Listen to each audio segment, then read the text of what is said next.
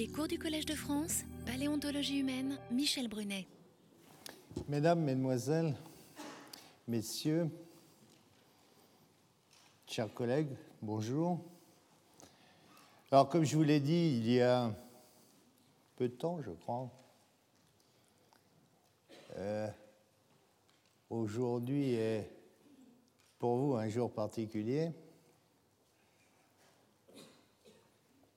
Parce que jeudi prochain, vous ne me reverrez pas.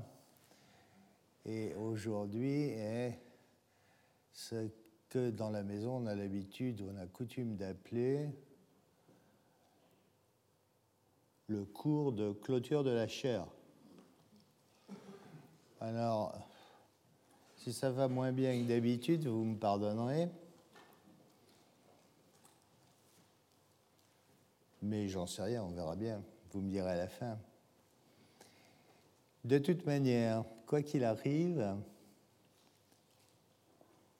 on va recevoir pour le séminaire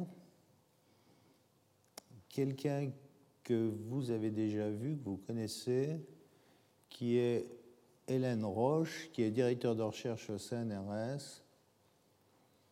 Et c'est elle qui a mis au jour les plus anciens outils lithiques taillés par des humains ou des préhumains. Ces outils sont, vous le verrez, autour de 2 millions et 500 000 ans. J'ai pensé, à tort ou à raison, je n'en sais rien, vous me le direz, que c'était un certain clin d'œil ici dans cette belle maison que vous ayez, pour ce cours un peu particulier, en même temps deux chercheurs français qui ont découvert pour l'une les plus anciens outils taillés,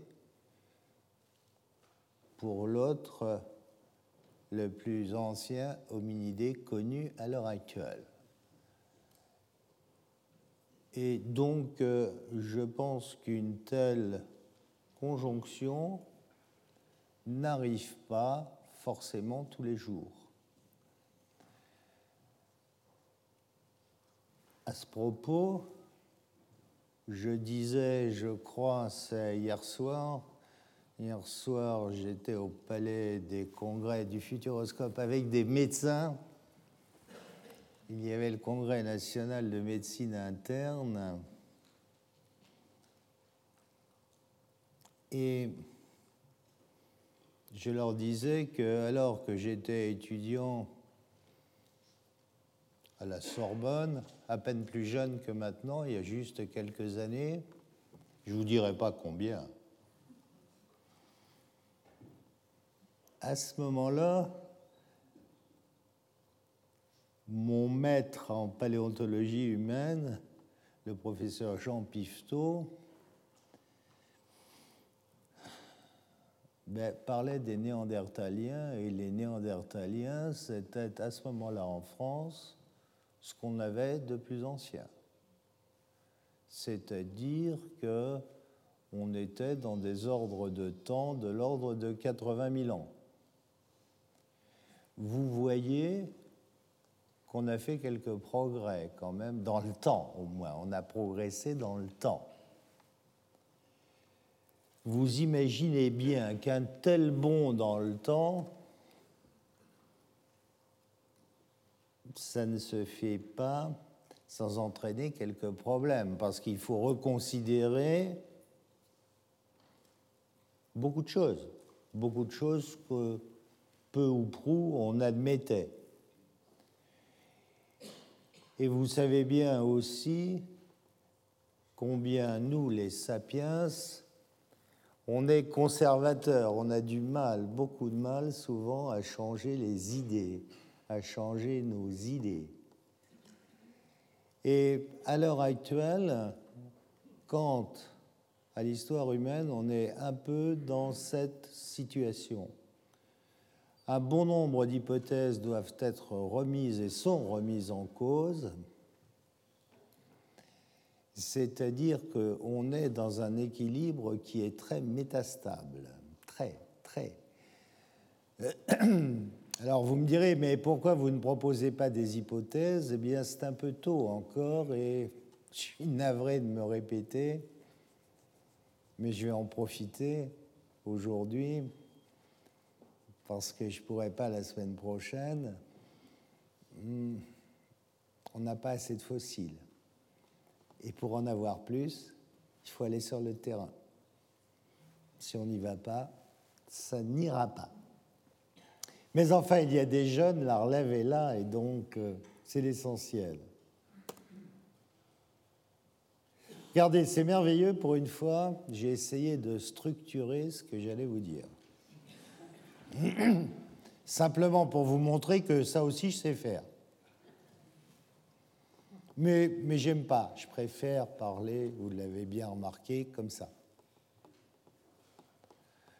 Alors, je vais essayer de vous aborder ces huit points, les uns à la suite des autres. Et je vais donc d'abord aborder ce point qui est nos racines, nos plus lointaines racines, car nous sommes des anthropoïdes, nous appartenons au groupe des anthropoïdes. Voilà l'ordre des primates si je simplifie, d'un côté à gauche, vous voyez les bleus, à droite, il y a les rouges, eh bien, nous sommes dans les rouges. Les rouges sont les aploriniens, et au sein des aploriniens, nous sommes dans les anthropoïdes. Ces anthropoïdes, c'est tout ce groupe-là, vous voyez, à partir de là. Nous sommes ici. Vous voyez tous ces anthropoïdes anciens ici, Les plus anciens sont autour de 50 millions d'années. Autour de 50 millions d'années. Récemment, avec mon équipe, on en a décrit, on a décrit les plus anciens en Afrique. Vous les avez là, sont marqués 1, 2, 3. Ils ont des noms que je n'ose pas vous prononcer. Mais c'est simple, hein, Talapithecus, Biretia, Afrotarsus, vous voyez, ça, va bien, quoi. Hein. Euh, l'autre n'est pas un anthropoïde, il est là, c'est un lorisiforme. Le Doreltala, c'est la Libye, c'est le sud libyen. Ces formes sont entre 38 des 40 millions d'années. On en connaît donc des plus anciennes. Et voilà quelque chose qui est nouveau. On pensait, on a pensé pendant très longtemps, jusqu'il y a très peu de temps, que les anthropoïdes, c'est-à-dire nos plus lointains ancêtres, étaient africains. Eh bien, ce n'est pas vrai.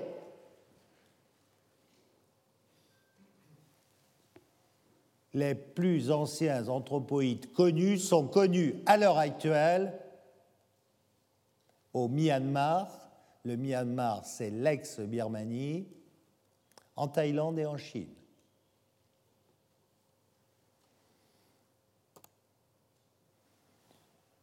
Ces anthropoïdes, à cette époque-là, voilà un néosimias de 45 millions d'années, une reconstitution, ce sont des animaux qui ont un poids compris entre 250 et 500 grammes. C'est pas beaucoup.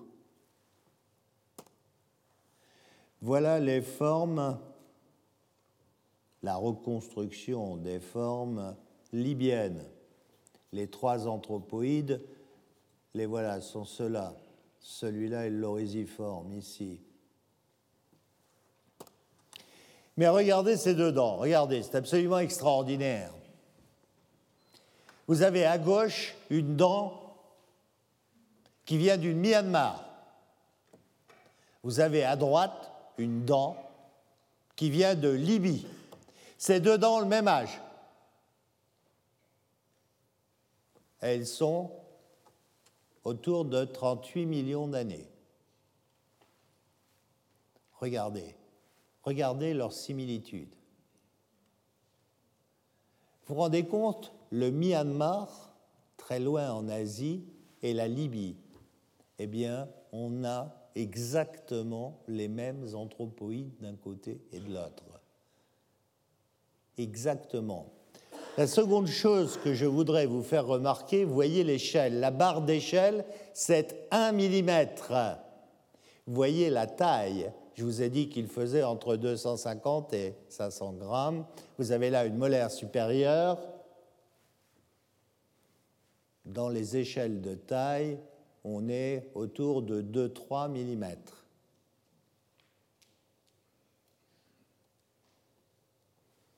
C'est pas beaucoup, et pour les trouver, il faut trouver les bons niveaux sédimentaires, il faut tamiser, laver,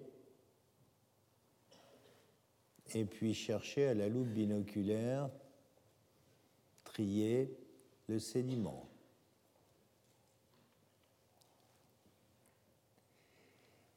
Ce qui sûrement va vous laisser rêveur, c'est quand je vais vous dire que ce sont ces dents-là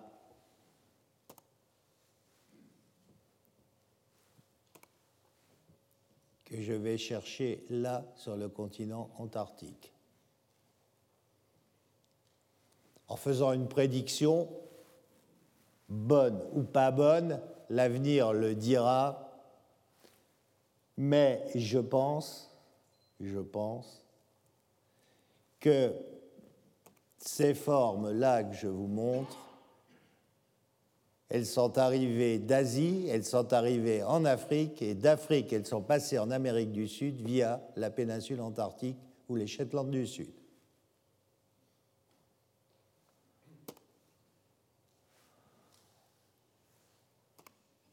On n'en a pas encore trouvé. Je ne sais pas si vous voyez, mais sur la photo qui est en bas au milieu, on a quand même trouvé des fossiles, il y a des feuilles. Vous les voyez, les feuilles? J'imagine que oui. Hein? bon, ce sera pour une autre fois, mais je suis certain qu'on va, un de ces jours, trouver ces petites dents. Forcément, hein, chercher des dents de quelques millimètres sur le continent antarctique c'est forcément très facile. Bon, ici dans cet amphithéâtre, on est au moins deux à y croire, on est au moins deux à y avoir été. Un jeune qui est là et le jeune qui vous parle. Mais on va y retourner. On va y retourner. Et sûrement qu'on trouvera, mis à part le bonheur d'y trouver des dents, l'Antarctique, c'est absolument merveilleux. Et si vous croyez que je ne vous dis pas la vérité, vous demanderez à Thibault, je pense qu'il ne vous dira pas le contraire, n'est-ce pas Thibault? D'ailleurs, quand je lui ai demandé s'il était prêt à retourner, il a dit oui.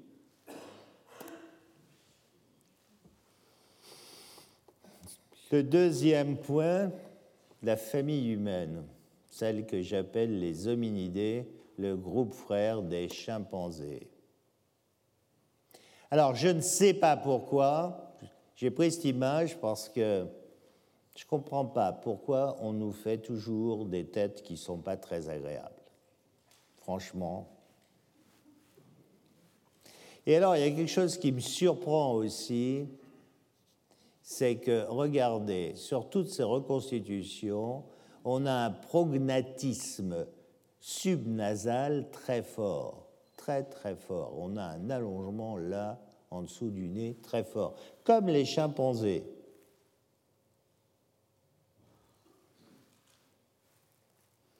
Vous pourrez regarder tout à l'heure Toumaï qui est là, ou d'autres crânes. Bon, je n'ai pas amené de chimpanzés, mais les chimpanzés ont effectivement une région prémaxillaire qui est très allongée, qui est très dérivée. Toumaï a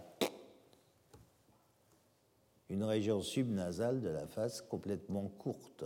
Ça aussi, c'est une vue de l'esprit. Mais bon,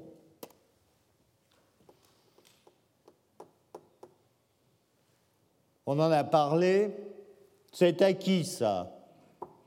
La famille humaine, nous sommes le groupe frère des chimpanzés. Alors, ce qui n'est pas du tout, du tout acquis, c'est que si les biologistes moléculaires, la phylogénie moléculaire, montrent clairement que sont bien deux groupes frères, il y a un vrai problème. On ne connaît pas, de chimpanzés fossiles. Quand j'étais étudiant, on m'a enseigné, et il y en a sûrement d'autres dans la salle à qui on a dit ça, forcément qu'on n'a pas de chimpanzés fossiles. Ils vivaient dans la forêt, c'était un milieu acide, et ça ne fossilise pas, tout est fondu. Les anthropoïdes dont je parlais avant, dont je viens de vous parler, on les trouve en Asie, en Chine, en Afrique, et on est en train de les chercher en Antarctique dans des niveaux de type lignite, c'est-à-dire ces lignites, ces charbons imparfaits, ces mauvais charbons, indiquent, sont le témoin de l'existence de forêts tropicales humides. Ma position sur l'absence de chimpanzés fossiles, c'est qu'on ne les a pas cherchés où ils étaient. C'est pour ça qu'on ne les a pas trouvés. Si on les avait cherchés où ils étaient, on les aurait trouvés. Alors, pour ce qui me concerne, c'est un autre challenge. Mais vous savez bien qu'il est important pour rester jeune d'avoir des challenges. Je suis en train de chercher, avec quelques membres de mon équipe, des chimpanzés fossiles dans l'ouest du Cameroun. C'est un peu comme en Antarctique. On a maintenant trouvé des bons niveaux, mais on n'a pas encore trouvé les fossiles. Mais enfin, s'il s'agissait, dans un cas comme dans l'autre, d'aller en Antarctique ou d'aller dans l'Ouest Cameroun pour trouver, euh, ça serait trop simple. Hein.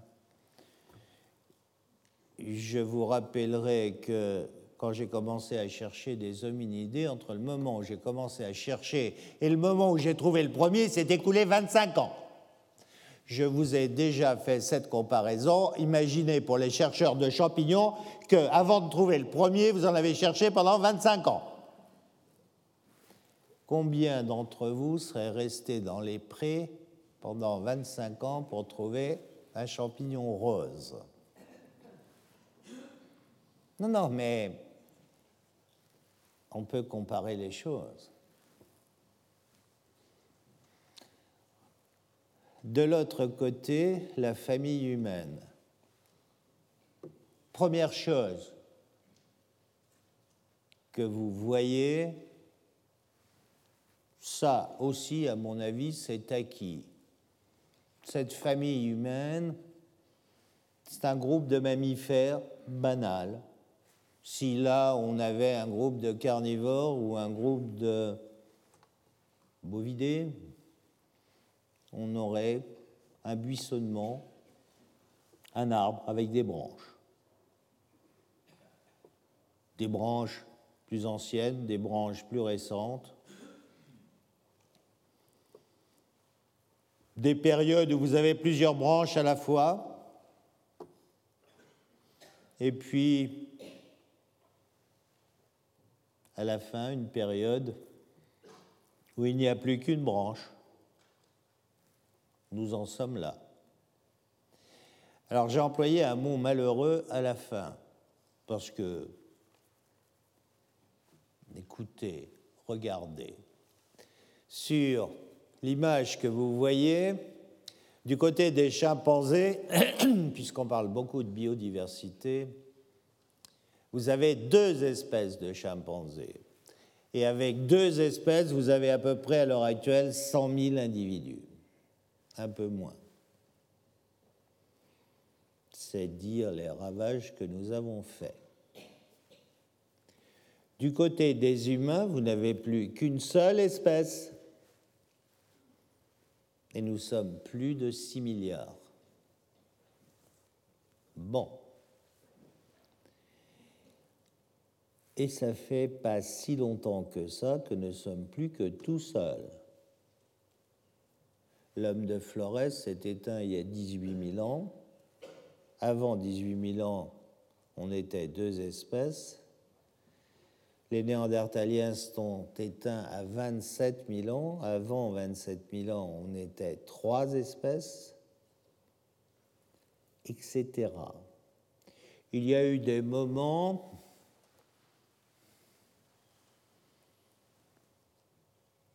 au moment des Australopithèques où vous aviez quatre, au moins quatre espèces de préhumains qui étaient synchrones, qui n'habitaient pas forcément le même endroit, hein, la même région. De ce côté-là, les choses évolueront.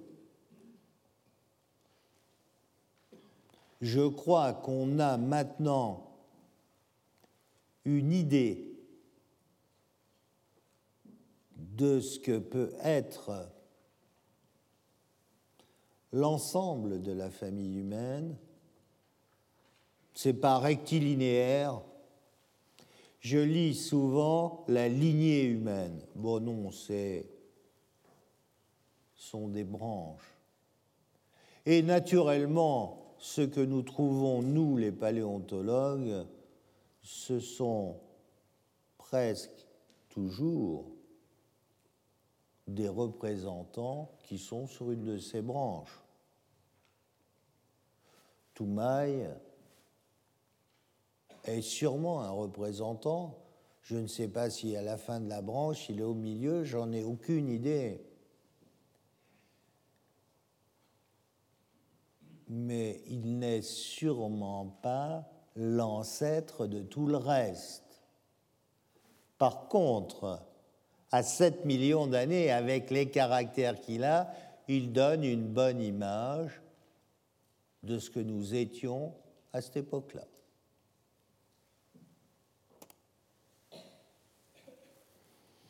Ça, ça sera pas remis en cause. Darwin l'avait prédit en 1871. Il avait raison. L'Afrique est le berceau de l'humanité. Ce qui pourra évoluer Quant à ça, c'est que l'OUA prenne en compte ce caractère. Ça me semble être un lien extraordinaire, un trait d'union entre tous les États africains. Vous imaginez, tous ces États africains qui se cherchent une identité, eh bien, ils ont une identité commune. Ils appartiennent, ils sont le berceau de l'humanité. Peut-on imaginer quelque chose de plus beau? Tous les chefs d'État que j'ai pu rencontrer sur le continent africain, je leur ai dit, je ne sais pas pour quelle raison,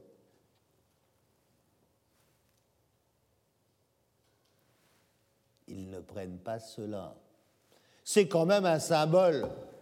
Alors, je veux me battre avec personne, mais c'est un symbole au moins aussi fort qu'une équipe de football, même si cette équipe est celle de Barcelone.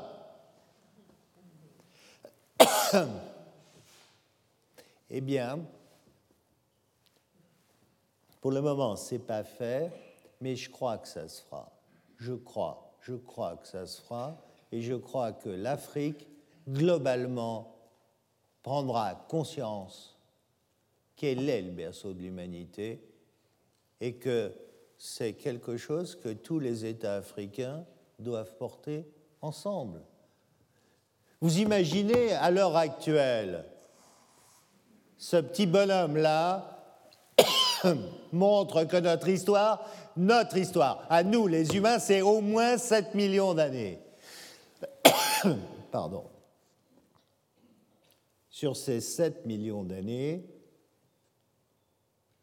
il y en a 5, 5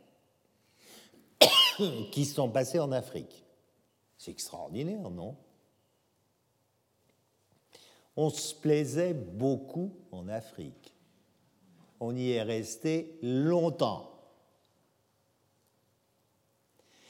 Alors, je sais bien que ce n'est pas toujours bien perçu. Selon les endroits où je me trouve sur notre planète, quand je dis nous sommes tous des Africains. Eh bien oui, nous sommes tous des Africains. Tous. C'est comme ça.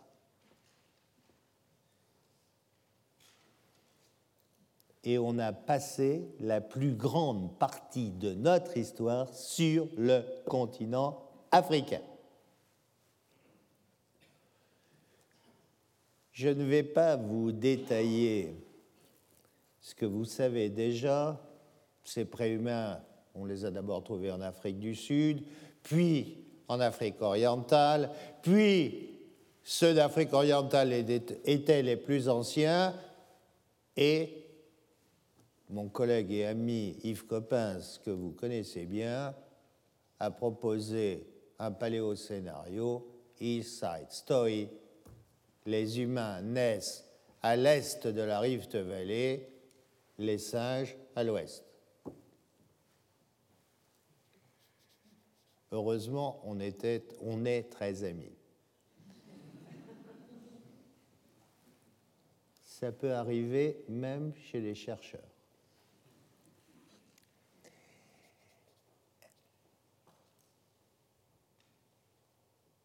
Regardez ici, en plein milieu de l'Afrique centrale, avec mon équipe, on a mis au jour un Australopithèque, c'était le premier connu à l'ouest de la Rift Valley, et le plus ancien hominidé connu. Ça montre quoi? Ça montre à l'évidence que East Side Story, c'est une hypothèse qui doit être abandonnée.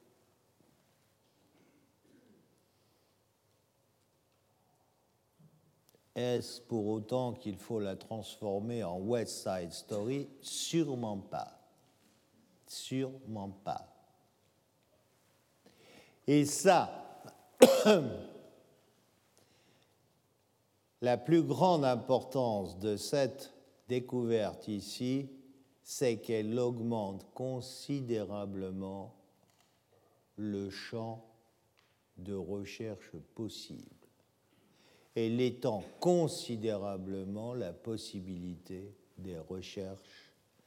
Et ça, je crois que dans les années qui viennent, dans la décennie qui vient, ici, à cette tribune, vous aurez des collègues qui vous diront qu'ils ont mis au jour des hominidés ici ou là sur ce vaste territoire. Il y a encore beaucoup de blancs et je crois que moi, ce que je vous dis aujourd'hui, c'est le début de quelque chose. Je vous ai déjà pris cette image, je me répéterai. Nous sommes à l'heure actuelle dans la même situation que les collègues américains qui sont allés sur la Lune. Ils sont allés sur la Lune, ils ont planté un drapeau, ils sont retournés, ils ont planté un autre drapeau. Eh bien, on a planté comme eux deux drapeaux, les numéros 24 et 25, Abel et Toumaï, au centre de l'Afrique. Maintenant, la voie est ouverte. la voie est ouverte. Et probablement que dans la décennie qui vient, eh bien, vous verrez fleurir d'autres points, ici ou là, dans cette région de l'Afrique qui est pour le moment vierge d'hominidés anciens. Bien sûr, c'est pas très facile, mais je crois que des bonnes volontés se lèveront et iront sur le terrain pour trouver d'autres hominidés qui sûrement viendront à leur tour changer quelques idées reçues. Mais telle est la recherche, telle est la science. Dans ces hypothèses anciennes,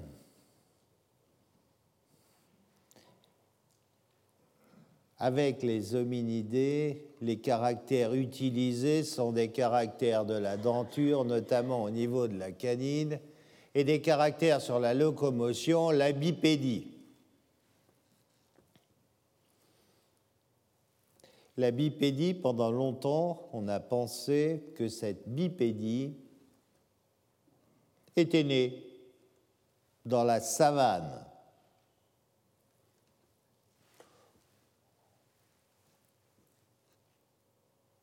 Certains disaient même, c'est la savane qui a fait l'homme, c'est la savane qui a fait la bipédie. Depuis octobre 2009, la découverte de ce fossile et surtout sa description, Ardipithecus rabidus, Éthiopie 4 millions 4, regardez son gros orteil ici. Eh bien, son gros orteil, il est comme votre pouce à la main. il est opposable aux autres doigts. Ça veut dire quoi? Ça veut dire qu'avec son pied, Hardy peut saisir les branches, comme vous pouvez le faire avec votre main. Mais par ailleurs, Hardy a un fémur, un bassin de bipède. La bipédie est sûrement né en zone boisée et non pas et non pas dans la savane. Au passage, vous voyez ici le pied, regardez ce gros orteil qui est exactement comme ça, comme votre pouce. Tout à l'heure, en rentrant chez vous, vous allez regarder. Si vous découvrez que vous avez un gros orteil comme celui-là, c'est intéressant, on peut faire un article.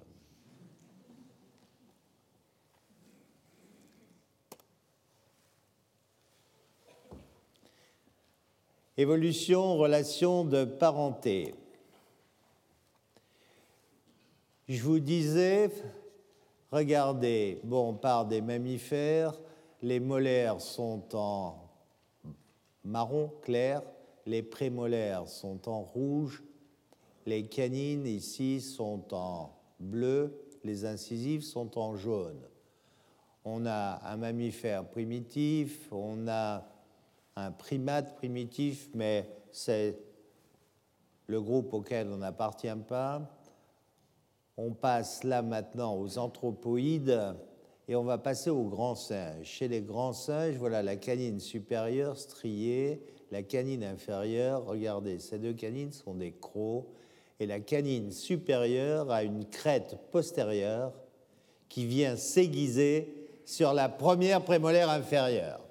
Cette prémolaire inférieure, elle est marquée P3 parce que vous voyez au départ les mammifères, il y en a de plus primitifs qu'en ont plus, mais on avait au moins quatre prémolaires.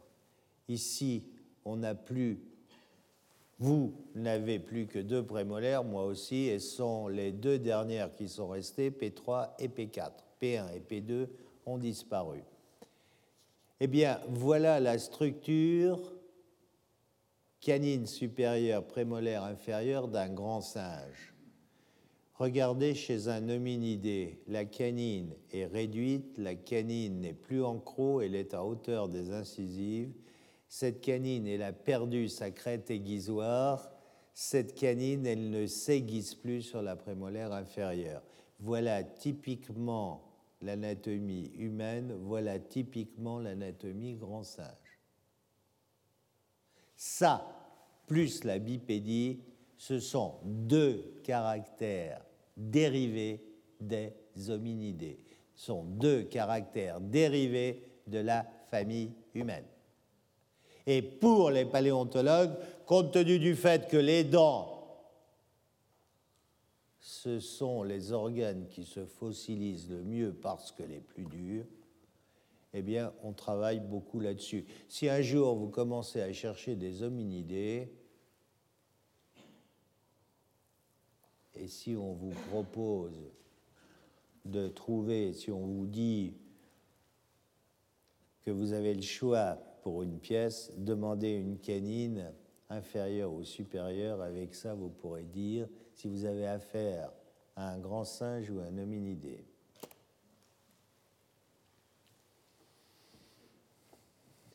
Cette image, c'est pour faire référence à toutes les techniques modernes d'imagerie. Vous trouvez des fossiles, ils sont déformés. Forcément, c'est bien de pouvoir leur redonner leur forme. Eh bien, pour cela, on utilise des techniques d'imagerie qui sont utilisées entre autres par les médecins, c'est-à-dire des scanners. Vous faites des CT des coupes scanners.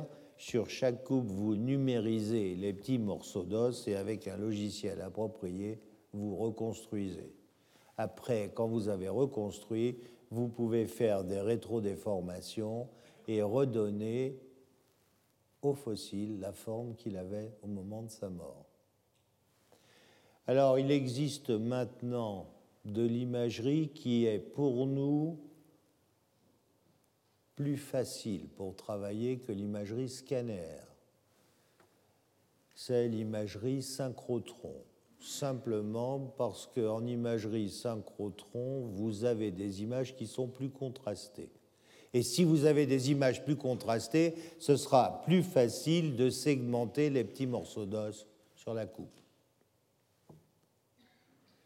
Et ce qui est absolument extraordinaire, c'est que quand vous avez fait ça, vous pouvez prendre les données d'une région, n'importe laquelle, de l'oreille interne par exemple, mais ça peut être euh,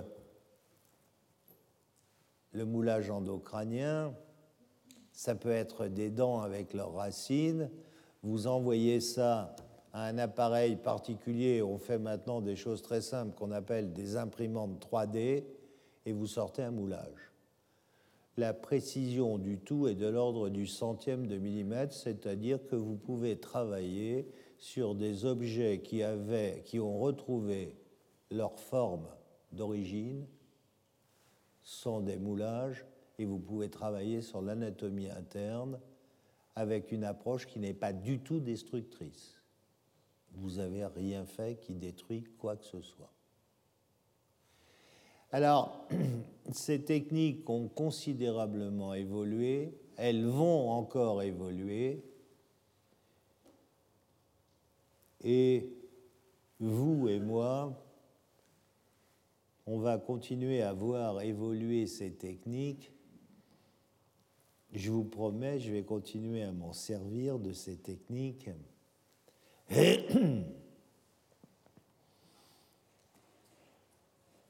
mais ça permettra peut-être dans certains cas de trouver un ou deux caractères de plus à un des crânes qui est sur cette table, mais ça s'arrêtera là. Ça ne remplace pas la découverte de fossiles. Il faut faire les deux. Parce que de plus en plus, on a des collègues qui se spécialisent dans l'un et qui abandonnent l'autre. Je crois que ça, ça va pas. Alors, de plus en plus aussi, les collègues ont compris que maintenant, il fallait des équipes qui soient pluridisciplinaires et que les groupes, il valait mieux travailler en réseau et s'associer à plusieurs unités pour arriver à essayer de couvrir l'ensemble d'un sujet. Et c'est ce qui est on est dans cette tendance à l'heure actuelle et vous allez aussi voir progresser ces choses dans les années qui viennent. Voilà des résultats de ces techniques. Vous avez ici la pièce originale, tout le, est là la vue de la canine inférieure. Tout le reste, c'est de l'imagerie qui a été tiré de ces scanners. Ceci, c'est un bloc diagramme qui a été reconstruit à partir de scanners qui ont été faits en lumière synchrotron. Celui-là, c'est un scanner qui a été réalisé à l'université de Tokyo. Ça aussi, c'est important. La science n'a pas de frontières. La science est une collaboration à travers le monde. C'est important. Avec les fossiles qu'on a trouvés, l'ensemble de mon équipe, on a parcouru le continent nord-américain, l'Asie, l'Europe, on a des contacts avec tous les gens qui travaillent sur des sujets voisins ou connexes. Et ça, c'est extrêmement important. Collaboration. Il n'y a pas, parce que j'ai peur que dans certains cas,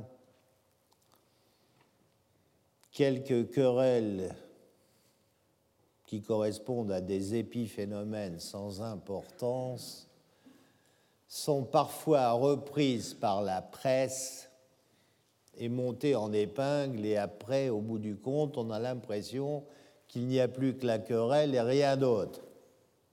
Eh bien non, c'est l'inverse. Ce qui domine, c'est la science, les querelles sont toujours mineures, sans intérêt et correspondent à des pertes inutiles de temps.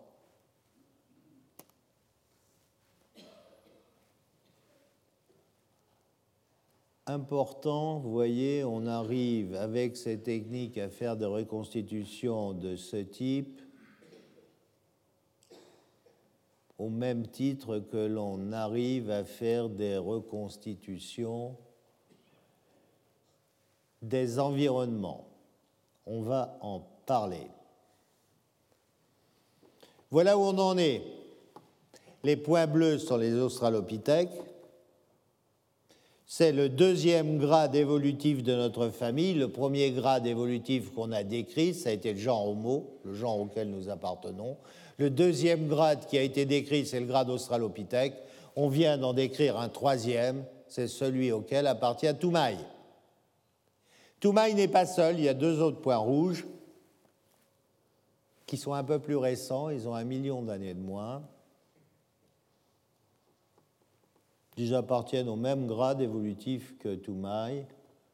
Celui qui est au nord, l'Éthiopien, c'est Ardipithecus. Celui qui est au sud, le Kenyan, c'est Aurorine.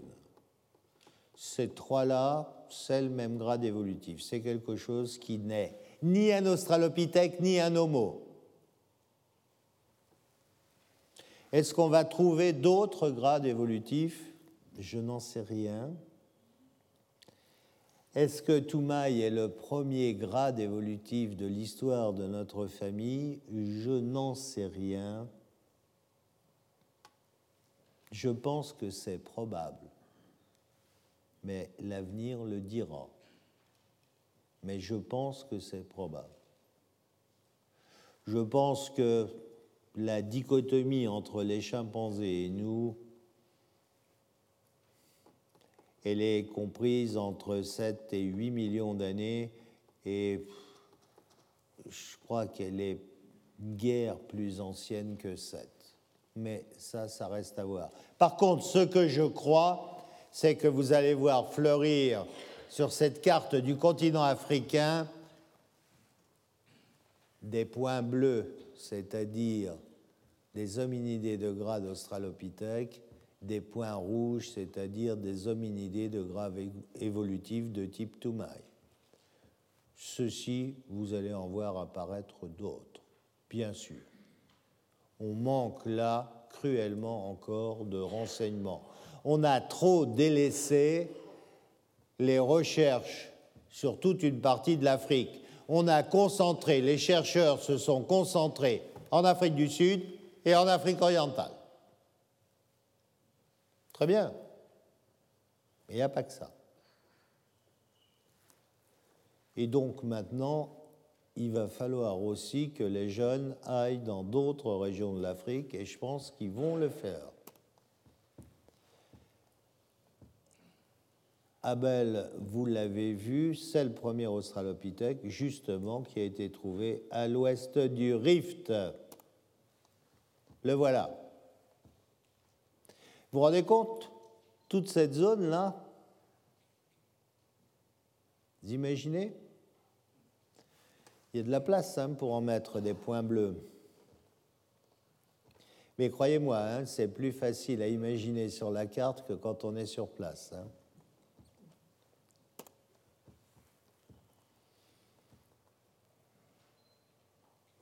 Je vous ai dit qu'on est resté au moins 5 millions d'années en Afrique. Quand on a quitté l'Afrique, c'était sûrement le troisième grade évolutif qui a quitté l'Afrique. On était devenu plus mobile, c'était le grade Homo.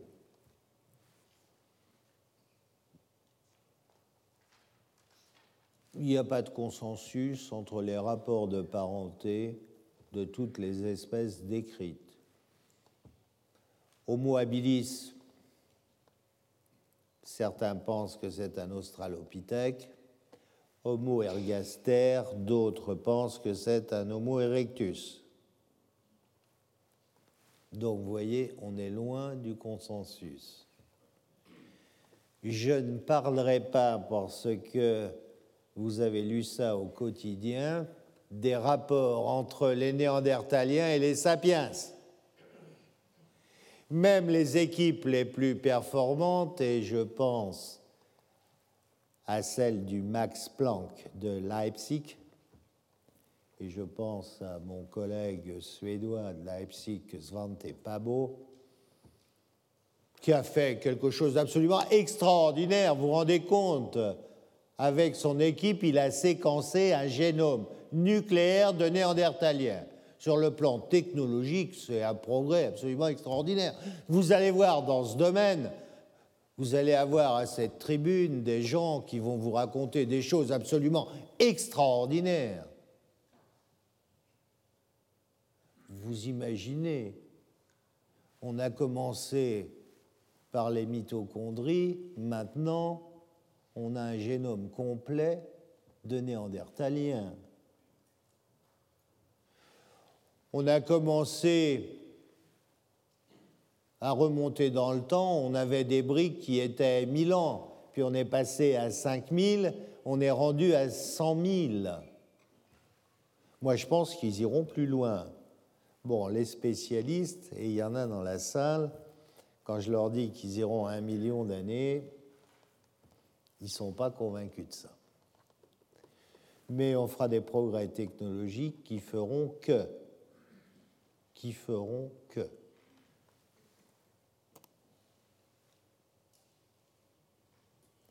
Alors, les découvertes sont nombreuses, regardez. Des homos, il y en a eu. Hein.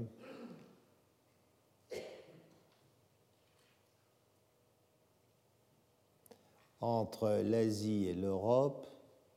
Au milieu, c'est la mâchoire de Moher mâchoire de Moher, c'est le type de Homo heidelbergensis. Moher, c'est en Allemagne. Oui, eh bien, tout ce qui apparaît là, vous avez Flores, là, le petit dernier ici. Vous avez Dmanisi qui est le plus ancien. Allez, on va prendre le petit dernier, Flores, qui a fait tellement couler d'encre. Nanisme insulaire. Et Dmanisi, qui est le plus ancien connu hors d'Afrique. Eh bien, allez, soyons clairs, les rapports de parenté entre tous ces spécimens et leur détermination, y a encore de l'eau à passer sous les ponts pour que les spécialistes se mettent d'accord entre eux. Si maintenant vous les installez dans le temps, c'est un peu plus d'un million et demi, de Manisie c'est un million huit, donc vous voyez, dans les deux derniers millions, on a un certain nombre de spécimens. Je crois, je suis convaincu qu'un homme de Flores, on va en trouver un dans la Méditerranée. Je vous prédis ça. Prends des risques. Soyons clairs. On n'en a pas trouvé. Bien sûr, personne n'en cherche risque pas d'en trouver. L'homme de Flores, c'est un homme qui est atteint de nanisme insulaire. Il est associé à une faune qui est naine aussi. Je vous rappellerai que Cuvier lui-même a décrit, Cuvier lui-même a décrit en Méditerranée du nanisme insulaire chez des grands mammifères, notamment des éléphants. Des éléphants qui sont hauts comme ça, par rapport au bureau là. Hein. Écoutez, quand j'aurais trouvé des chimpanzés dans l'ouest Cameroun, quand j'aurais trouvé les petites dents d'anthropoïdes en Antarctique, je vous promets, je sais où il faut aller en plus. Eh oui, l'endroit, je le connais. Il y a la faune, il y a les outils, il n'y a plus qu'à trouver l'artisan. Facile, non? En tout cas, c'est plus facile que de trouver les petites dents en Antarctique. Et il fait moins froid en Méditerranée. Je suis convaincu que vous aurez quelqu'un à la tribune qui vous dira on a trouvé un homme différent de Flores dans une des îles de la Méditerranée. Je suis complètement convaincu de cela. Je vous prédis cette découverte. De la même manière, je vous prédis que je ne sais pas quand on va trouver en Europe, on a Atapuerca, on a des restes humains qui sont à 1,2 million. On va trouver plus vieux. Et pourquoi pas en France? Si demain matin, il y a un journal français qui titre en première page qu'on vient de trouver un homo fossile à 2 millions d'années, voire plus, tout ça se passe entre moins 2 et moins 3 millions d'années, je sais pas, on peut l'avoir trouvé dans le Massif central, par exemple, ou ailleurs. Mais je dirais presque que c'est une découverte attendue. En tout cas, à titre de comparaison, trouver un homo entre moins 2 et moins 3 millions en France est une découverte de type plus attendue que de trouver une petite dent d'anthropoïde en Antarctique. En Antarctique, ça sera une découverte inattendue. Il y a une grande différence.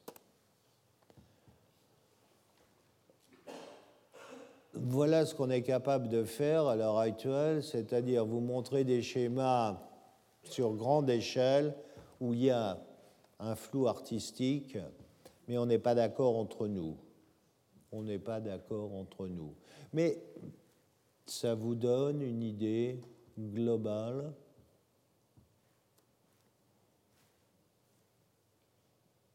ces hommes, ils apparaissent au-delà de 2 millions d'années. Il y a les Erectus. Et puis un jour, en Afrique encore, apparaissent des sapiens. Il est possible que Flores soit un des derniers représentants des Erectus. Ce n'est pas impossible. Pour le moment, avec ce qu'on sait, il semble bien que nous, les sapiens, nous sommes aussi apparus en Afrique. Paléobiogéographie. C'est important parce qu'on a de plus en plus de restes sur un territoire qui est de plus en plus vaste. Et regardez, hein, la paléogéographie, je vous en ai parlé au départ avec les anthropoïdes. Vous vous rendez compte qu'on a des formes communes entre le Myanmar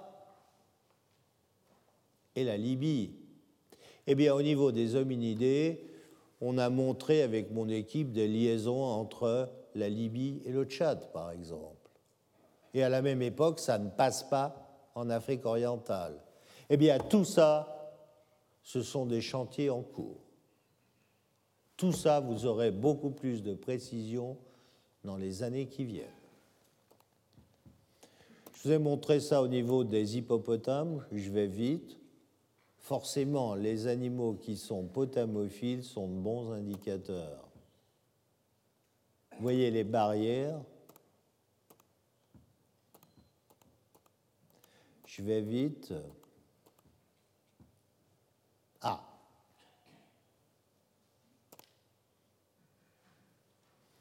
Ça,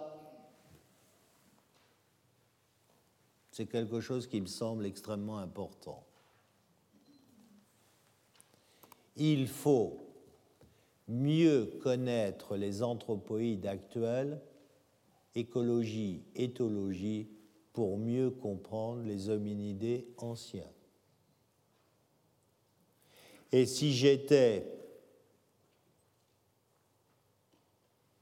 un jeune directeur de laboratoire, je montrais dans mon équipe une sous-équipe autour de éthologie des singes actuels. Vous imaginez, on a regardé ça, on sert encore de concepts qui sont hérités du 19e ou du 20e et les gens ont été regarder les singes dans les zoos. C'est exactement comme si on faisait de l'éthologie des sapiens en allant à la prison de la santé. Mais oui.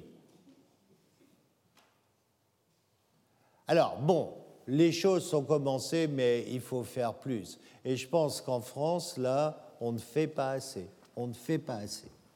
Moi, je sais que dans mon équipe, c'est quelque chose qui manque cruellement. Mais je ne suis pas convaincu d'être majoritaire quand je pense ça. Je suis même convaincu du contraire. Mais je crois qu'on a beaucoup à apprendre. On a déjà beaucoup appris et on a beaucoup à apprendre.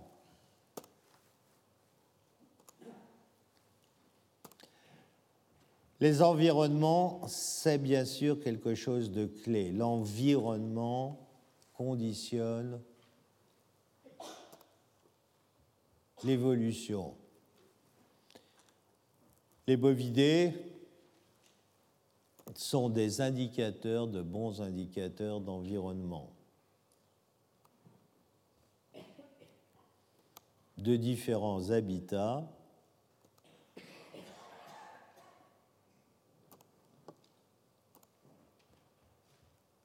Je vous ai montré l'eau, la forêt, la savane. On sait, on a des méthodes pour reconstruire de manière assez fidèle les paléo-environnements. C'est important, c'est extrêmement important. Et je crois que là aussi, là aussi, on aura des surprises et il me semble, sans trahir des secrets, que vous entendrez parler, allez, disons, dans les six mois qui viennent, vous entendrez parler de Toumaï à propos de son environnement. Je vous prédis cela, sans prendre de risques.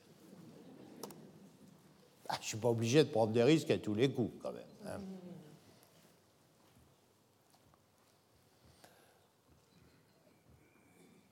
Si vous voulez avoir une idée de ce qu'était notre environnement à l'origine, je pense, je pense vraiment, j'ai peut-être tort, tant pis, je pense vraiment que le delta de l'Okavango actuel au Botswana vous donnera une bonne image de ce qu'était notre environnement quand nous sommes nés, nous, la famille humaine.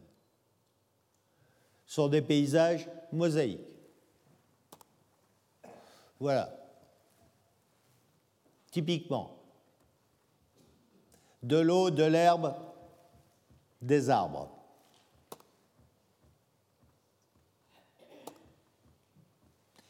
Bien sûr, tout ce que je viens de vous dire permet de faire de nouvelles hypothèses. Et ces nouvelles hypothèses, elles doivent nécessairement conduire les plus jeunes, c'est ce que je fais, vers de nouvelles prospections. La Libye, ça va être difficile dans les années qui viennent.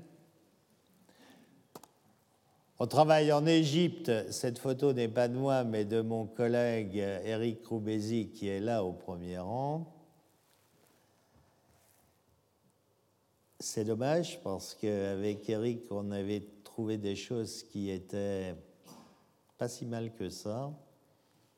Bon, je ne sais pas ce que ça deviendra. Le Cameroun, j'ai pas mis de photos. L'Antarctique, ça va être euh, le menu important de ce que je vais faire.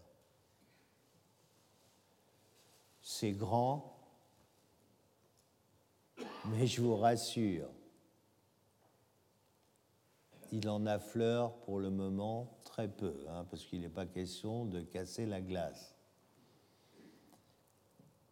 pour celles et ceux qui sont, je vous vois, je vois des regards inquiets quand je vous parle de l'Antarctique. Il y a de jolis glaçons qui se promènent, il y a de beaux icebergs, il y a de, belles. Le bateau qu'on avait là, qui est un bateau de la marine chilienne, faisait à peu près une centaine de mètres de long. On a vu des morceaux de banquise dérivés qui étaient beaucoup plus grands que ça. Quoi. Le bateau était tout petit à côté, hein, mais vraiment tout petit. Alors, il faut que vous sachiez que cette calotte glaciaire antarctique, elle s'est mise en place il y a 35 millions d'années. 35 millions d'années.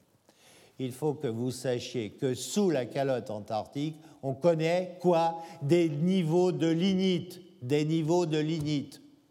Or, c'est justement dans les niveaux de lignite au Myanmar, en Thaïlande, en Chine, et dans des niveaux lignitoïdes en Afrique que l'on connaît des anthropoïdes. Et ces niveaux de lignite, ils témoignent quoi? De la présence de forêts tropicales humides. Il y a eu des forêts tropicales humides sur l'Antarctique avant 35 millions d'années. Pourquoi ne pas en profiter? Enfin, ce qui me paraît important, extrêmement important, c'est que tous ces nouveaux résultats, ils doivent être publiés dans des revues internationales à haut facteur d'impact. Il est plus facile de publier à l'almanach de Brioude en Haute-Loire que de publier à Science ou à Nature. C'est comme ça. On n'y publie pas la même chose.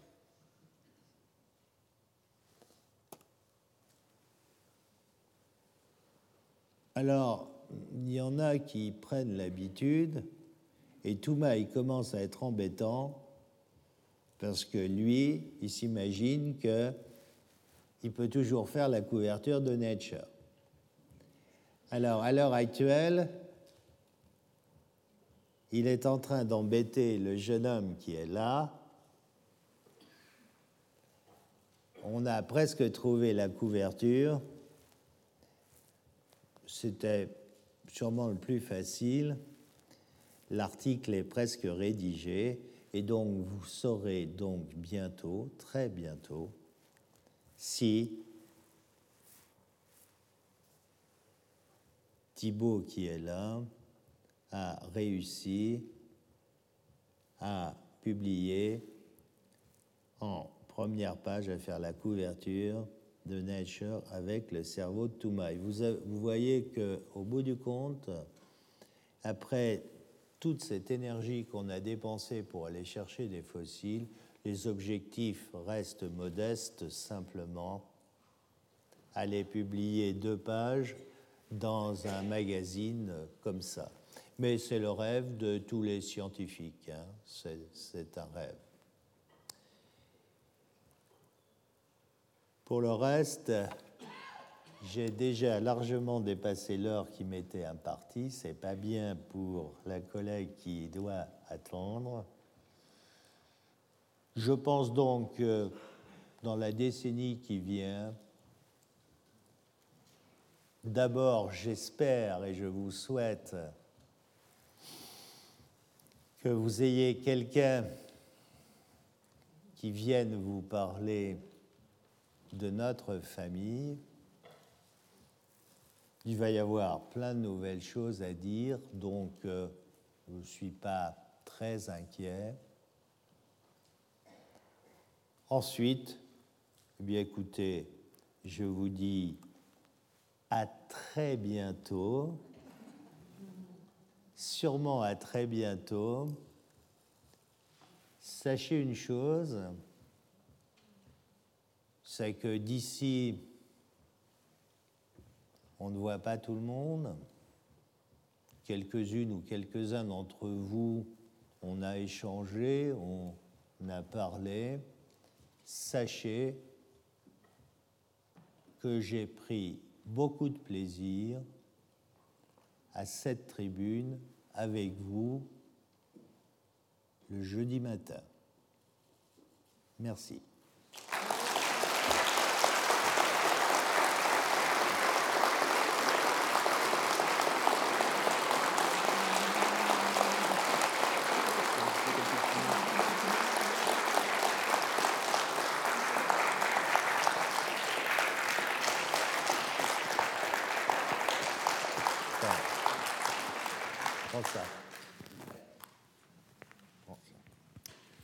Oui, donc moi j'aimerais rajouter quelques petits mots euh, pour euh, remercier donc au nom des collègues et amis euh, présents ici, d'autres qui n'ont pas pu venir également. Donc vous remercier Monsieur Brunet pour ces quatre années passées au Collège de France. je voudrais aussi vous remercier au nom des gens présents dans l'assistance parce que je pense que bon nombre d'entre eux avaient pris l'habitude de venir vous voir tous les jeudis et regretteront ces séances hebdomadaires. Et j'aimerais aussi euh, vous souhaiter bonne chance pour la suite, car comme vous l'avez déjà dit, ce n'est pas, pas une retraite, c'est le début de nouvelles aventures. Ça, c'est un mot que je connais pas. Donc vous souhaitez bonne chance pour euh, bah, les aventures, euh, la suite des aventures en Antarctique. Alors, quand il vous dit ça, vous voyez, il me souhaite d'abord bonne chance en Antarctique. Vous savez pourquoi Parce qu'il fait partie de l'équipe. Donc nos aventures en Antarctique. Et puis également euh, en Afrique, au Cameroun. Bonne chance et merci. Merci beaucoup.